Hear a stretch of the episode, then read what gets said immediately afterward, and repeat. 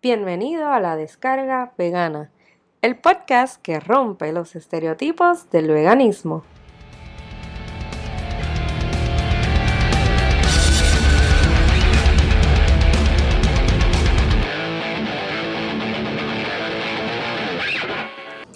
Hola y bienvenido a la descarga vegana, episodio número 20. En el episodio de hoy vamos a hablar sobre el embarazo vegano. Y este episodio va a ir atado a un freebie que les voy a dejar en el link del podcast y en el website de veganizalo.com. Y es un PDF que les preparé hablando o dándoles consejos y tips sobre cómo mantener un embarazo vegano. Voy a hablar sobre el embarazo durante las tres etapas en que usualmente lo dividen, el primer trimestre, segundo trimestre y tercer trimestre. Eh, y un poco en general, pues de cómo fue mi experiencia, etc.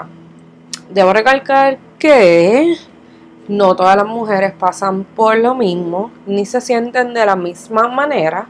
Así que mi recomendación, si tengo que hacer alguna en general, es que le hagas caso a tu cuerpo y hagas lo que te haga sentir mejor.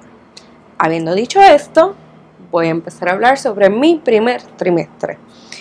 En ese primer trimestre, donde ya yo sabía que estaba embarazada, debo decir que estaba muerta de hambre todo el tiempo. Todo el tiempo. Y cuando digo todo el tiempo es literal todo el tiempo. Yo podía hacer un buen desayuno, yo podía hacer un buen almuerzo, yo podía hacer una buena cena. Y buen almuerzo, buen desayuno y buena cena me refiero a platos eh, con, digamos, muchos vegetales, proteínas, starches o carbohidratos. Y no importaba de qué tamaño fuera el plato, a la hora, dos horas, tenía un hambre igual de brutal que cuando me había sentado a comer. Así que una de las cosas que a las que me fui acostumbrando durante ese primer trimestre fue a andar con meriendas para todas partes. Nuestro cuerpo, cuando estamos en el embarazo, eh, aumenta su flujo de sangre y literalmente estás creando un nuevo ser humano. Así que eh, tu cuerpo está en constante acción, por decirlo así, mientras vas haciendo esto. Y esto conlleva mucha energía y te la pide el cuerpo a través de la comida. Así que yo estuve merendando todo mi embarazo. Tuve mucha suerte de que no tuve náuseas eh, fue un embarazo bastante bueno en ese sentido. Por la mañana yo no tenía náuseas. Eh, solamente me daban náuseas los olores fuertes u olores que no eran agradables, por decirlo así, como por ejemplo, eh, no sé si pasaba por el lado de la basura y la basura olía fuerte, pues ahí me daban náuseas. Pero más allá de eso, no me levantaba con náuseas ni nada por el estilo. Así que durante ese primer trimestre estaba eh, un poco emocionada, un poco asustada, porque pues obviamente madre primeriza, eh, vegana, y no porque fuera vegana, sino porque pues sabía que eso iba a ser como un poco una batalla. Eh, a mí me atendió un um, doctor junto con mi dula y partera. Así que en ese sentido, recuerdo que la primera vez que entré a, la primera cita, lo primero que le dije al doctor fue si él tenía algún problema con que yo fuera vegana, porque yo no iba a cambiar mi estilo de vida ni mi alimentación durante el embarazo, pues yo sabía que podía tener un embarazo saludable eh, en este estilo de vida. El doctor me dijo que no tenía problema con eso, después de que todos mis exámenes salieran súper bien, que yo podía hacer lo que yo quisiera. Y así mismo fue. Así que durante esos primeros tres meses tuve que ir acoplándome a mi hambre, a mis meriendas, a, tratar de comer eh, y hacerle caso a mi cuerpo. Me acuerdo que justamente como una o dos semanas antes de enterarme que estaba embarazada, me enteré como a eso del primer mes, eh, había tenido unos super cravings de eh, jugos frescos, verdes o, de vegetales simplemente. Así que esas primeras como dos semanas eh, estuve yendo mucho a Básico Juguería en Santurce y estaba obsesionada con uno de los jugos verdes de ellos y otro que ellos hacen que es como rojo porque usan pimientos morrones frescos. Y yo eso era lo único que quería beber. De que eh, justo antes de ir a trabajar, en, aquella, en aquel momento daba clases diurna y nocturna. Eh, y justo antes de entrar a mi horario nocturno, iba y buscaba dos jugos a veces y me bebía uno de camino y el otro lo dejaba para cuando saliera o cuando cogiera el break o whatever. Así que eh, esto lo digo porque me parece súper interesante eh, el jugo, el líquido. Una de las cosas que ¿verdad? defienden la gente que es producing es que el jugo es una manera de llevarte un boost de nutrientes de parte de ese vegetal o de esa fruta directamente a la sangre. Y con todo el proceso del embarazo, yo creo que eh, hace más que sentido que tuviera este tipo de craving, por decirlo así, en esas primeras dos semanas, porque mi cuerpo estaba eh, trabajando con mucha sangre envuelta. Así que durante esas primeras semanas, pues pienso que era súper normal y bueno que tuviera ese craving. Por otra parte, durante esos primeros tres meses, aparte de, eso en específico, te debo decir que por lo demás, simplemente mantuve igual mi dieta. Seguía consumiendo jugos, eh, seguía consumiendo batidas de fruta o smoothies. Yo realmente no cambié mi dieta porque algo me cayera mal, por decirlo así, porque todo eh, me caía súper bien. Ahora, siempre estaba cansada en cuestión de que quería dormir. Eh, y yo pienso que esto era una cosa más del embarazo que de lo que comía, porque como les digo, no varié mi alimentación, al contrario, yo creo que estaba consumiendo más fruta y vegetales que en algún otro momento. Así que en ese sentido, eh, pues más o menos esa fue mi experiencia. Entra el segundo trimestre y el sueño y el cansancio eterno se me va. Así que estaba mucho más activa. Eh, durante partes de ese primer trimestre y durante partes del segundo, eh, seguía yendo a yoga, obviamente tratando de hacer un poco de yoga con mucho más cuidado porque, pues, obvias razones. Eh, pero me, me mantuve haciendo yoga y caminando. Yo caminaba mucho durante el embarazo porque donde trabajaba en aquel entonces, eh, el único lugar que podía comer vegano era un poco lejos eh, y no valía la pena sacar el carro, así que caminaba mucho.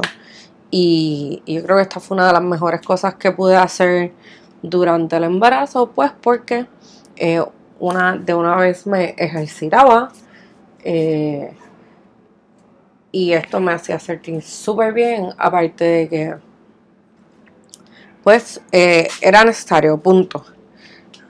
Debo decir que la mitad de mi bebé se construyó o se hizo con aguacate porque aunque no tenía cravings en el sentido de que si no comía aguacate me daba como que esta cosa emocional de que necesitaba comer aguacate, sí comí un montón de aguacate durante todo el embarazo. Y cuando hablo de aguacate, hablo de aguacate tipo raja de aguacate o aguacate tipo guacamole, lo que tuviera cerca lo consumía, si fuera, si era aguacate.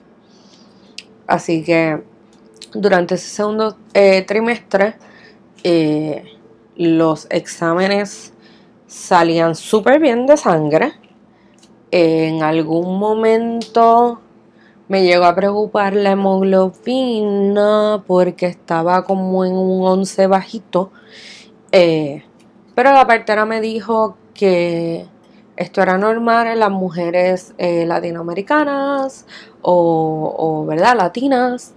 Así que, que siempre mantenían la hemoglobina menos de 12, que es como que lo general pero que mi hemoglobina no estaba súper bajita como para que fuera eh, una alarma así fuerte, así que eh, estaba súper eh, bien en ese sentido y pues eso me calmó un poco porque ya estaba como que ready para meterle power a la hemoglobina. Sin embargo, no lo hice. Sí me mantuve bebiendo este una pastilla prenatal, vegana y la B12 aparte de la prenatal. Más allá de eso, no estuve consumiendo ningún otro tipo de suplemento. Eh, ¿Dónde me quedé? Suplemento, la hemoglobina. Ah, entonces, estaba hablando de que mi hijo era mitad aguacate. Eh, y digo mitad aguacate porque pues obviamente comía de todo, pero eso del aguacate pues fue real durante todo el embarazo. Y yo creo que fue súper bueno porque el aguacate es literalmente grasa buena y eh, no solía comer cosas fritas ni nada por el estilo, así que esa era una de las maneras en que ingería grasas buenas. Eh, más allá de eso, en ese segundo trimestre no tuve nada raro. Lo que sí me pasó fue yo rápido que, como quien dice, abrí la boca de que estaba preñada, la panza se me empezó a notar. Eh, y yo creo que como a los tres meses ya yo tenía panza, a pesar de que lo que tenía era tres meses. Eventualmente supimos que casi toda la panza era agua y no el bebé. Eh, así que eh, Dalí era grande Así que Dalí no era grande, simplemente la barriga era grande porque tenía mucha agua y mucho líquido. Eh, pero debo decir que con todo y eso, yo tuve eh, dos citas en las que no subí de peso. Bien graciosamente, la partera incluso como que le llamó mucho la atención eso. Él me preguntó si había cambiado la dieta, si había hecho algo. Este, me preguntó si estaba a dieta y yo ahí como que dije, eh, no, como diablo puede estar a dieta cuando estoy embarazada, eso es de locos. Eh, pero fue algo súper interesante y fue tipo, en la cita de los cuatro meses pesaba, vamos a poner que eran 140 libras. Pues en la de los cinco meses seguía pesando 140 libras y en la de los seis meses seguía pesando 140 libras. Y ahí fue que ya como que hizo el red flag de, mira, pero tú no has subido de peso, ¿por qué? Y yo le dije, como que pues yo no sé, los exámenes salen bien, lo, el, ¿cómo se llama?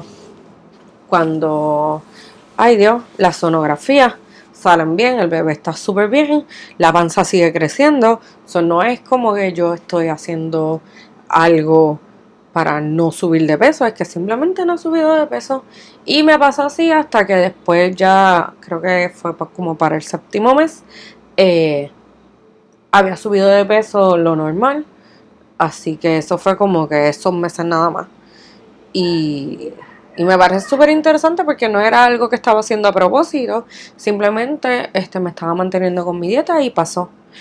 Eh, también debo decir que ese fue el año en que eh, hice mi certificación como coach eh, y educadora en el estilo de vida vegana y yo fui para Nueva York saliendo de mi segundo trimestre y empezando el último. Así que yo fui como casi a finales de mi mes número 6 para el 7, una cosa así. Y estuve 8 días en Nueva York o sea, 8 días en Nueva York y si tengo una foto se la voy a poner en el, en el post del, del blog porque me gustaría que la vieran con la panza que yo fui a Nueva York. Eh, y yo realmente los primeros días que estuve en Nueva York, tengo que decir que estaba como media... Eh, ay Dios mío, subway fóbica y no quería montarme en el subway.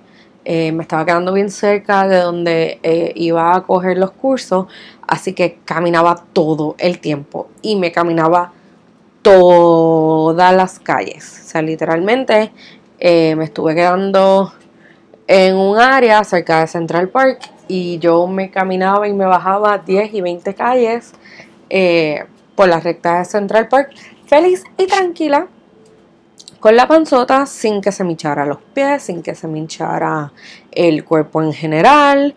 Eh, unas cosas que hice cuando llegué a Nueva York fue ir y hacerme una comprita, así que andaba con bolsitas de eh, pepinillo y nueces y cosas que llevaba siempre conmigo para cuando eh, me diera el hambre de la picadera y no de las comidas como tal. Y estuve 8 o 9 días, algo así, en Nueva York, con la panzota, feliz, caminando todo lo que pude.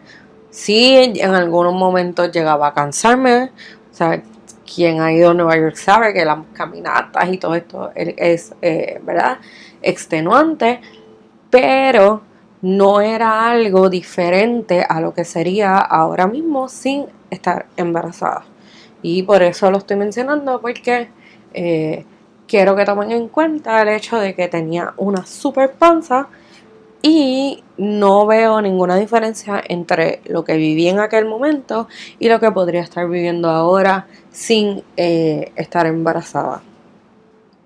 Entonces llega mi último trimestre eh, y todo sigue igual. Los cravings nunca llegaron, las náuseas tampoco. Eh, el hambre se me había un poco apaciguado ya en el último trimestre. Eh, todavía hacía mis meriendas, pero el hambre como tal de que mi cuerpo me pedía comida y yo sentía esta hambre ahí voraz, pues había disminuido. Eh, y pues la panza seguía creciendo. Dalí llegó en la fecha que le tocaba, él fue bien puntual. Eh, así que el mismo día que me dijeron que estaba para nacer fue el día que nació. En cuestión de mi parto, debo decir que fue un parto eh, de 28 horas y en general no hubo ningún tipo de diferencia o complicación de lo que sería un parto en general. Así que por ese aspecto, debo decir que no, no, no hubo nada extraño, ni mejor, ni peor. Eh, una vez él nace, nace en un peso bastante saludable. Yo no recuerdo cuánto fue lo que pesó, eh, pero fueron casi como unas 7 libras, algo así. Eh, y era larguito, yo no me acuerdo si midió 21 pulgadas o qué. Era flaquito, mi Dalí, eh, en aquel entonces, pero nació súper healthy, todo estuvo súper bien, a pesar de que eh, yo rompí fuente y él estuvo como, bueno, el embarazo todo completo, perdón, el parto completo eh, fue de 28 horas Así que él estuvo las 28 horas con conmigo botando agua y perdonen que me ponga como lenta, pero es que estoy tratando de como acordarme.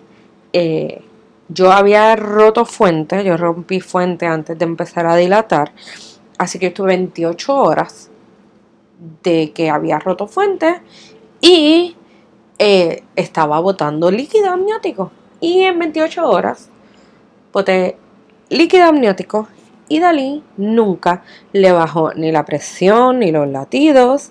Y aun cuando salió, salió más líquido amniótico.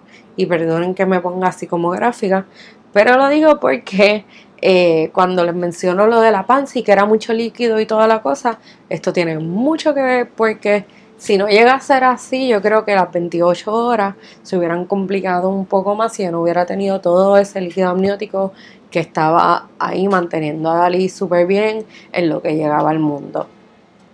Eh, más allá de eso, Dalí pues salió súper bien. Se tardó un poco en coger la teta. Eh, no fue de estos bebés que son así casi como innatos, que rápido se pegan a la teta y lo hacen súper bien.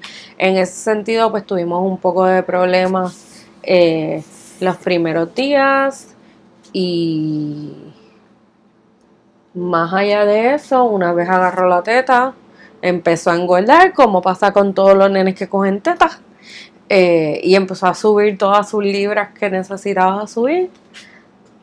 Eh, y nada, hasta el sol de hoy, que ya tiene dos años, y quienes lo han visto, yo lo he puesto de vez en cuando en Megan No lo pongo mucho porque no es mi interés eh, ponerlo así tanto o tenerlo quizás tan expuesto.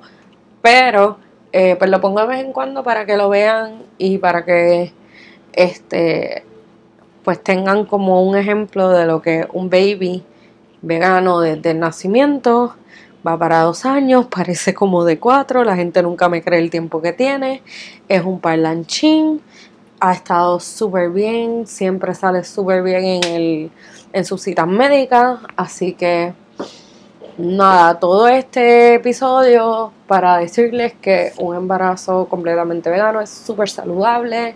Eh, cada una de nosotras siempre va a tener una experiencia diferente, eh, independientemente mantengamos una dieta vegana o no. Así que yo quiero decirle a todas quizás las que me escuchan que son jóvenes que pretenden ser madres en algún momento o que están próximas a intentar tener algún bebé. Es posible, no, no es difícil. Escucha tu cuerpo, las cosas que te pide es porque probablemente las necesita. Eh, y nada, planifícate. Yo tuve que aprender a planificarme. Yo no soy una persona que hace meriendas nunca. Y mientras estuve embarazada, tuve que acostumbrarme a tener cosas de comer en la cartera para poder hacer meriendas y no morirme de hambre en la calle porque eh, si no hacía la merienda de verdad que no podía llegar a la próxima comida porque me volvía loca del hambre. Así que nada, planifíquense. Eh, a las que me están escuchando, bajen el PDF que es gratis y va a estar eh, en el website para que lo bajen y lo reciban. Son consejitos y tips y hay ejemplos de las meriendas que hice durante el embarazo. Así que si quieren verlo en confianza, vayan al website y bájenlo. Hasta el momento voy a quedarme aquí Espero que les haya gustado el episodio, espero que les sirva. Si no ustedes a alguien, pásenlo, compártanlo. Recuerden que me pueden encontrar en todas las redes sociales como Veganízalo. Y será hasta el próximo episodio donde eh, vamos a escuchar una entrevista de Vegans of Puerto Rico con... No lo voy a decir realmente, pero es una entrevista de Vegans of Puerto Rico, ese próximo capítulo. Así que nada, pendiente, suscríbete a este podcast. No importa dónde me quieras escuchar, Spotify, Apple, Stitcher, donde sea, búscanos, suscríbete, sígueme en las redes y será hasta ese próximo episodio. Chao.